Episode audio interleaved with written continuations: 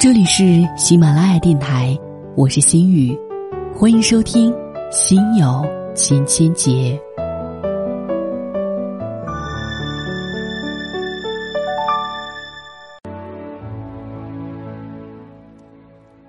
其实每一次在说明星的时候，我觉得明星都太难说了，因为不可控。你会发现他们的感情和生活像戏路一样，充满了未知。但是今天我还是要和大家介绍一位朋友徐静蕾。老徐，娱乐新闻我们会看到每一天出现很多很多的事情，让我们觉得明星他们身边的事情真的变幻莫测。不过，徐静蕾不同，他是一个情绪稳定的成年人，即便年轻的时候犯过傻，也犯过二。十九岁，为了男人差点要跳河；二十多岁，也是个在段位比自己高出一截的王朔大师的爱情中沉浮寻觅的小女子。但是，她终究走出了女人最难逾越的情感困局，从被情所伤的女子，活成了不强势但强大的女人，再也不会对生活生出匪夷所思的牌。所以今天在这里跟大家来说一说徐静蕾，我觉得风险不大。我们可以想一下，观众最买怎样明星的账？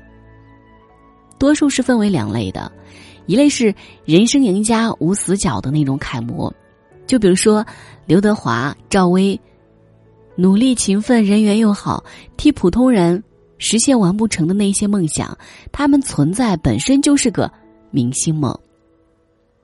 另一类，或许是我就这样随你说，我就不鸟你，我行我素，自己活成一个圆。比如说王菲、周迅，永远没有着急上火、解释澄清的时候，用那股魂不吝、不在乎的劲头，替大众践行现实生活中不能有的叛逆。做不到这两样，还能够持续长红，挺难的。可这两样做的出神入化、自然而然更难，那是有违人类惰性的坚持，以及骨子里的纯粹的气质。在目前的时代，纯天然的难度，比我们要弄一个造型还要大，尤其在利益得失面前。而徐静蕾有点近似两者的混合体，她有自己赢得人生的方式。只是不走寻常路，他让观众看到了女明星除了嫁豪门、谈恋爱、秀恩爱之外的另一种选择，是让自己成为自己的安全感。大多数的女明星，除了影视绯闻和保养秘籍，基本没什么好说的。犹如大多数的女人，除了老公、孩子和八卦，基本没有爆点。不管多大年纪，都是粉红玛丽。徐静蕾的差异在于，值得拎出来说的事情特别多，范围呢还特别的广。很多年前呢，有一次去过北京，然后路过那个梅地亚中心和赛特商场，出租车司机就念叨：“看到那个霓虹灯上的字儿没？徐静蕾提的。”我做出没有兴趣的样子，他们便来了劲儿的爆料：梅地亚和赛特上面的字早就不是老徐当年上高中时候写的了。那会儿，老徐的爸爸老老徐是做户外广告的，生意做得大着呢。他为了省点钱，全让老徐写字。全北京城不知道有多少牌子是老徐写的。老徐的字儿好，这个大字儿纯属应付事儿，不算好的。他们家在小汤山那边农村有个小院儿，墙上有老徐当年写的一篇。《兰亭序》那才叫好呢，比王羲之就差了一点点。那股子自豪劲儿，好像说起四合院里的邻家闺女，透着热烈的喜欢。没错，老徐字好，好到方正还特地的找他做了一套方正徐静蕾简体字库，放在了那里头，还让人下载，不过要花十块钱。我特地去方正字体下载的网站看过，方正精心打造的兰亭字库，一套字体也不过二十块，启功老先生的启体也就二十块，可是下载的次数呢，比老徐的字体差了整整四十倍。可见，做一个好看的才女，还是很有强大的市场的，不仅能够让人买账，还能让人买单。而老徐，他的标签中才女的分量多过明星。零六年的时候，博客兴起，她成了博客女王。零七年的时候，美国最大的视频网站公布了，她是全球首个点击超过一亿次的博客主。二零零七年四月十六号，她做主编办的《开了》电子杂志，这一天是白羊座的她三十三岁的生日。《开了》是双周刊，内容原创，话题涉及时事、历史。影视、音乐、图书、旅游等等多个时尚文化领域，在老徐的会客厅里，他担任采访者，展现不一样的讨论话题，比如王朔重出江湖，韩寒嬉笑怒骂，梁文道独家视角，著名编剧罗点点倾力奉献。到二零零八年一月十号，杂志呢单期平均在线阅读及下载量超过每月。八百万次，广告客户正式包括高姿、佳能、连卡佛、雪佛兰、丰田，还有中影集团、智联等等。在这一长串的名单当中，有很多熟悉的人名和高富帅的广告商。由此可以推出，老徐不会差钱，他不需要靠广告费还有代言费演电影挣辛苦钱来买吃穿的。他从电影明星这个层次中呢脱颖而出，走对了适合自己的另一个方向。这个自称老徐的女人，既敢自信，也敢自黑。老可以指年龄大，也可以指江湖地位高，只是能调动起身边这么多牛人心甘情愿的帮自己。老徐的老，应该不光是年纪大。有心头的女人喜欢尝试新事物、新领域。她当过演员，开始当导演，至今呢，她导了六部电影，《我和爸爸》，《一封陌生女人的来信》，《梦想照进现实》，《杜拉拉升职记》，《亲密敌人》，和现在正在热播的《有一个地方只有我们知道》。一个女导演的电影基本上是她本人爱情观的投射，在最近的电影。有一个地方只有我们知道。中，他说：“请再给我一点点时间，让我去寻觅那真正对的人。这一生，唯枕边人不可去救。没有在一起的都是不对的人，对的人你不会失去他。婚姻不是通往幸福的唯一途径，结不结婚都有爱情，这爱情不因为结婚增，也不因为结婚减。”与其说这是台词，不如说是老徐自己女性主义爱情婚姻的总结了。恰巧呢，也写中了我们女人的爱情的那一种痛点了，所以她又成了大陆的第一个票房过亿的女导演。所以她在生活当中能够理直气壮的说：“我什么都有，你有单纯、善良、帅就可以了。”这句流传度特别广的口号式宣传。透着悲喜不再被爱情左右的底气，以及我才是我自己的安全感的霸气。爱情不仅是女人的保鲜剂，更是炼丹炉。千锤百炼之后，我们终于明白，一个人、一件事、一段情，都是暂时的寄托。能够与我们相伴终生的，只有自己。爱情除了是一场风花雪月，更是一次弱肉强食。爱情的机遇取决于女人自身的强大和灵性。大多的女人以爱情和婚姻为安全感，实际上任何人的安全感只能是自己。所以，活明白了的老徐，既不是才女，也不是女明星、女导演。而是一个成为自己的安全感的笃定的女子，有穿透力，无杀伤力，温婉的强大，含蓄的盛开。在女人们眼里，看她有点像看自己一样，跌跌撞撞一路走过来，不见得多完美，却在努力的探求和生活，最终活成自己的归属与信仰。无论何种人生状态，都在尽力的 hold 住一切。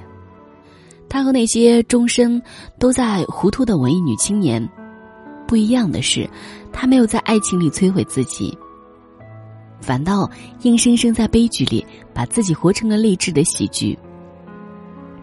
从楚楚可怜的一个小女人，活成了响当当的大女人。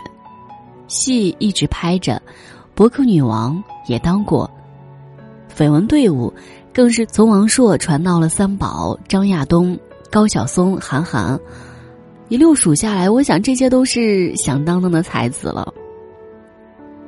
眼看到了四十岁的关口，居然愈发的春风得意，想休息两年就休息两年，想工作就工作。导演当着，闺蜜玩着，身材瘦着。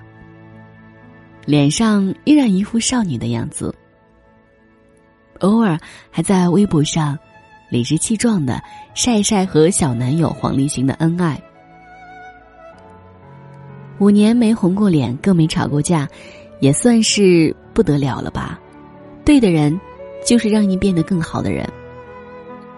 想想看，在三十岁就被称作剩女，着急忙慌嫁着人。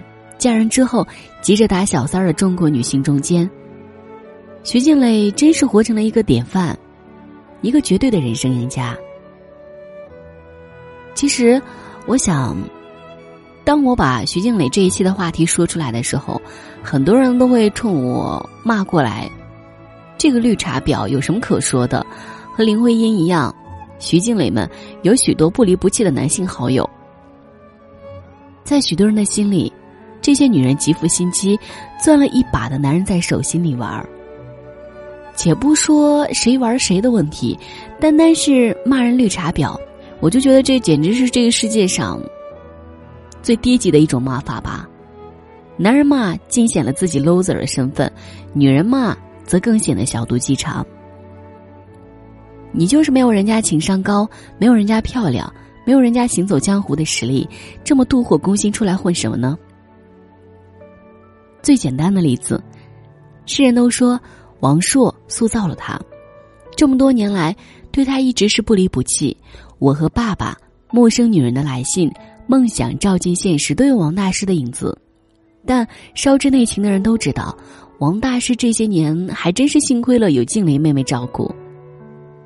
男人都不是傻子，聪明的老男人更是，谁对他好谁仁义，他们心里都有数。我倒是觉得，当一个女人不再要死要活，非要绑在一个男人身上，赖上下半生，在婚姻里实现自己的价值，反而和男人站在同一个高度，和他一起面对长风烈烈的人生。这时，不管他是不是前女友，甚是哪个男人，心中对他都会有一份敬重。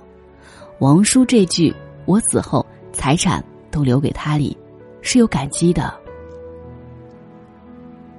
前几天呢，我看到娱乐周刊上对徐静蕾做的一个访谈，我倒觉得徐静蕾给我的感觉，她更像是一个知识分子，而且有着自己完全而健康的人生价值观。对于几千年来绑定女人的规则，她根本不屑于讨论。我看到她在专题中说到的那句话啊，“延续香火”，我真是十几年没听到这些词了。对于人生，他已经参透了；对于那些捆绑女性、让女性焦虑不已的男性社会的规则，他的话掷地有声：“让他们在自己的规则里玩吧，我们不奉陪。”男性社会有男性社会的规则，既然是男性社会，那些规则当然偏袒于男性。如果女性要在男性定制的规则里获得幸福，就像在不平等合约里想要赚大钱一样，多半是痴心妄想。可是时代进步，文明时代，当你有了和男人同样的受教育的权利、自由思考的权利，为什么要傻乎乎的用那些男性社会腐朽的价值观束手就擒呢？为什么不去试着掌握自己的命运？所以。我很难理解那些追着骂徐静蕾是绿茶婊的人，他们的人生是有多失败。且不说一个导演做事，总归要有合作班底，如何谈得上利用男人？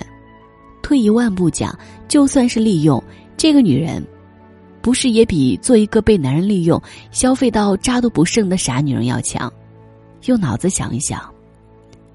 徐静蕾并不是完美，可是离那些真正强大的女性还很远。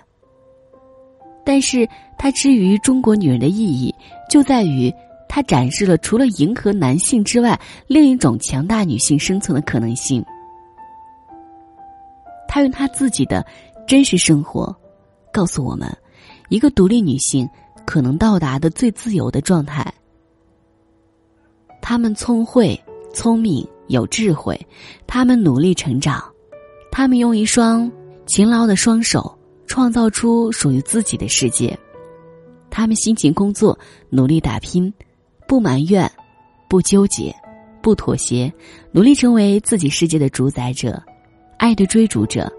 看到这样的女性，我们不应该为她鼓掌吗？祝愿她越来越好，就像我祝愿每一个女性都能够放开心胸，活在越来越自由的光明里。而不是追着另一个女人骂他绿茶婊。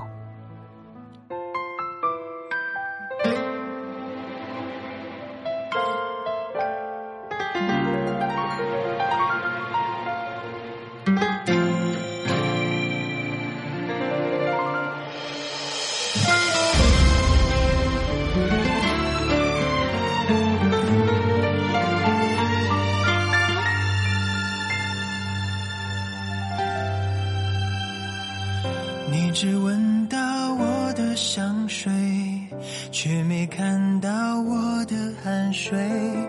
你有你的规则，我有我的选择。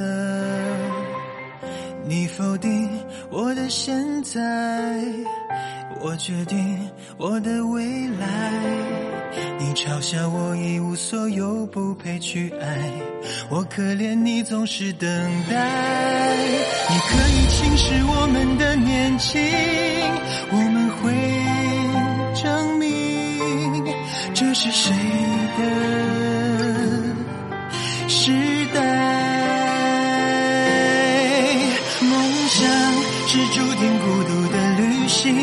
路上少不了这一盒嘲笑。但那又怎样？哪怕遍体鳞伤，也要活得漂亮。梦想是注定孤独的旅行，路上少不了质疑和嘲笑。但那又怎样？哪怕遍体鳞伤，也要活得漂亮。我为自己代